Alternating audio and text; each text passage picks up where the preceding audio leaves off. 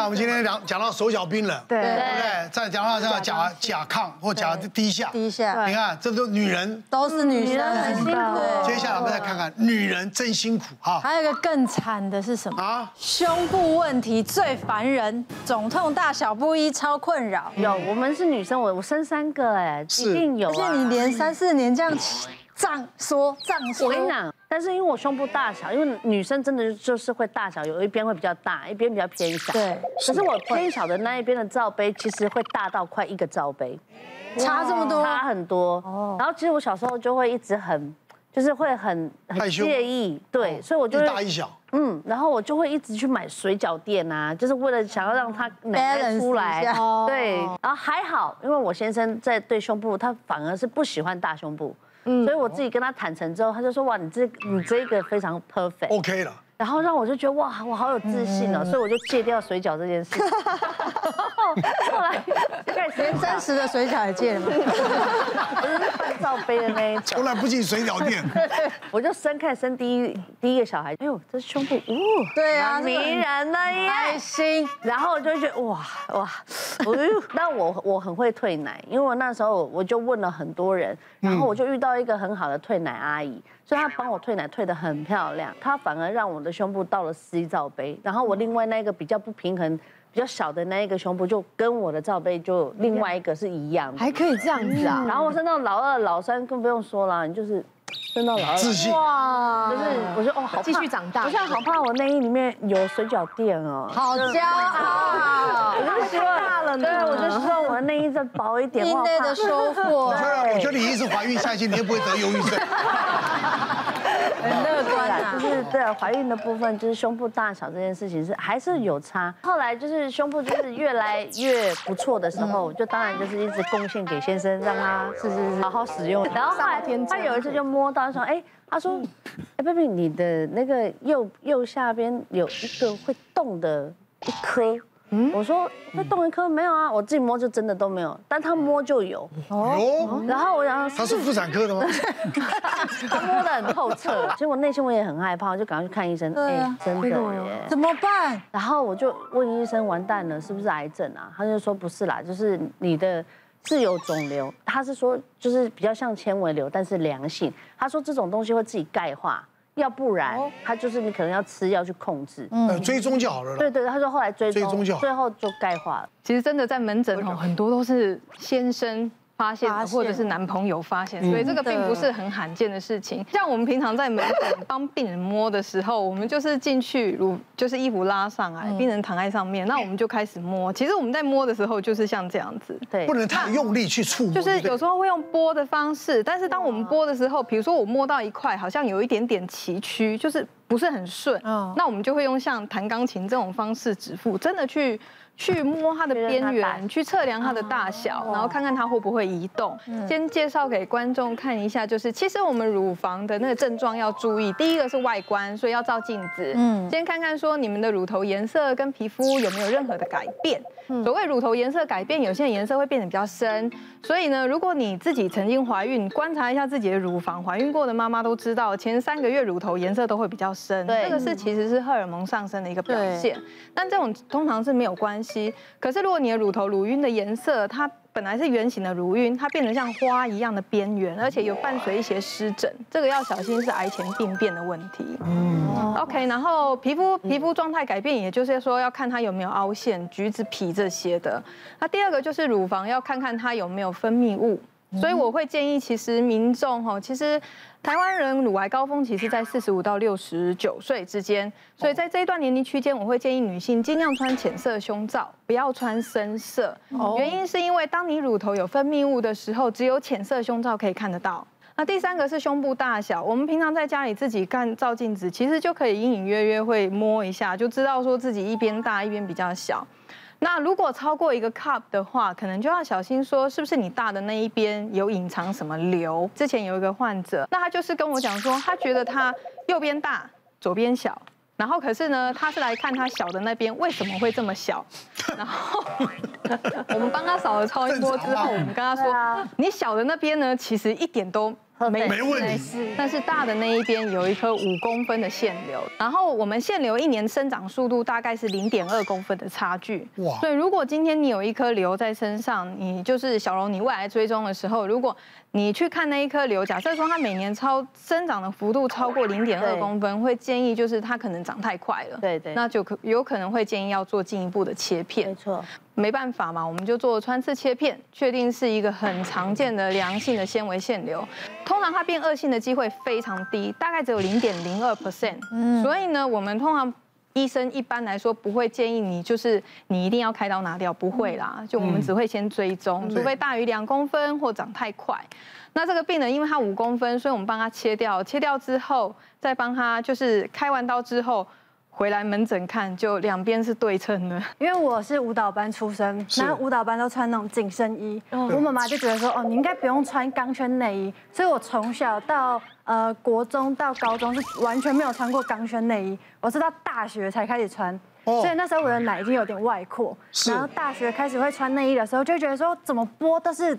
左边很大，可是右边在空杯这样子。嗯，后来我就在网络上查，就摸啊，自己检查是不是乳癌或者什么的，但好像都不是。然后后来去问那个医生，才知道说，哦，这是正常的，只是我脊椎侧弯，所以可能会有大小奶的问题。对，脊椎侧弯也会有大小。其实有时候会，因为当你脊椎侧弯的时候，你可能会很习惯性的某一边某一边用力用力。有些人不是说会做一些就是让自己胸部变大的运动，其实就是你只要做像平板撑体，就是你只要做一些让你的胸大肌会用力的运动，嗯，其实乳房就会有拉提，会有一些些一点点效果，可以让你变得比较挺。其实锻炼胸部的肌肉啊，是确实可以帮助我们胸部变得紧实集中，所以像产后的一些妈妈们啊，或者是你有一些外扩的人，基本上都可以来做运动。那最重要的，先在练之前一定要先懂得放松，所以。呃，胸部周边啊，我们都可以先揉一揉，轻轻的。因为如果你没有去揉它的话，你就会一直觉得你的手在出力，而不是胸部在发力。对，对，所以在家里我们可以准备，呃，像没有在运动习惯的话，就可以准备水瓶，大概五到六百 CC 的水瓶。那如果想要增加一点强度，就可以用一公斤的哑铃。然后伸直之后向上抬，然后深吸一口气，挺胸，下来吐气，然后再打开，吸起来，挺胸。然后再回来吐气，然后再挺胸，回来。那上举的话可以锻炼到我们的上胸，侧平举的话，胸大肌跟我们的背肌都可以锻炼到。那再来一个呢，就是这样子，也是起始动作这样。然后我们就合起来上提，对，这个就会很有感觉喽。真的有。然后再这样合起来上提。这过程中呢，请大家回到原本的起始姿势，都要手手是水平的哦。对，这样子。那如果说你有大小不一的话呢，就是让两边都出力，可以训练到，所以我们就可以侧边举一下，旋转。哦。对。侧身，去拉一下我们这个阔背肌这边，然后让原本跑过去的胸部呢可以回来。跑回来。对。哦。好，所以在。大家每一次做这个运动呢，都以二十下为一个基准，然后一天做大概三到五回。嗯，我人都很懒的啦，讲归讲了，看完也就忘了。对。但我是听完啊，我真的觉得女生真的很辛苦，就主要就是我们很想要维持健康漂亮的状态，可是你单单讲说想要维持好的状态这件事情。就这一句话，可是它包含了我们从头到脚的方方面面，错，就是很多很多东西要调整。嗯，就比方说，我有一个，我最近觉得我真的是怎么改都改不掉的坏习惯，就是我很喜欢吃宵夜。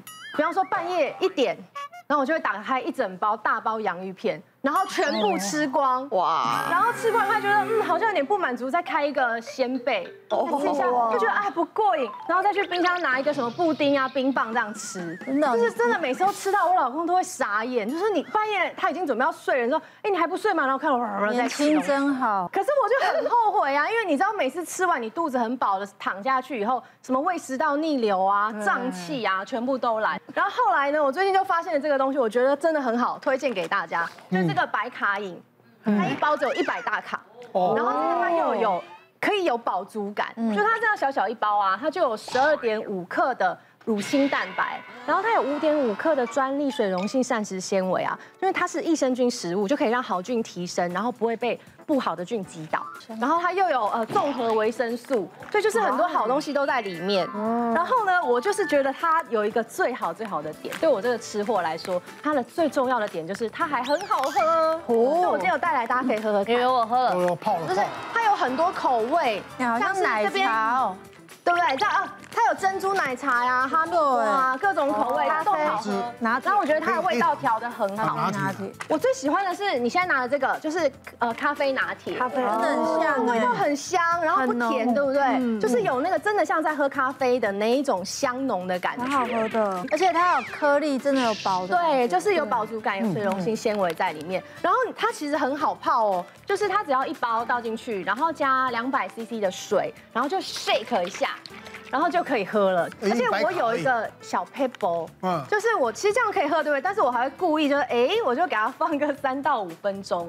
因为这样子，它里面的那个水溶性纤维啊，就会变得更浓稠哦，然后饱足感，对，它就更有饱足感，然后你吃起来就觉得哦，那个满足感就有了。而且它里面呢，就是有 MCT，它可以帮助代谢，还有燃烧，所以我真的觉得非常适合，就是拿来就是嘴馋的时候，你可以当宵夜啊，当下午茶，就什么时候都可以喝，或者是像我今天就是赶来赶去的，然后就没有时间吃午餐，我就直接就喝这一包，是，因为我觉得这样子真的就是，因为它就只有一百卡嘛，就就。很容易帮助你维持你的体态，就整个状态就可以这样很好，然后晚上就不用去那个报复性饮食。我很怕我又报复性饮食，嗯，是又大吃大喝。好像你报复性饮食哦，你就是想变成后母的。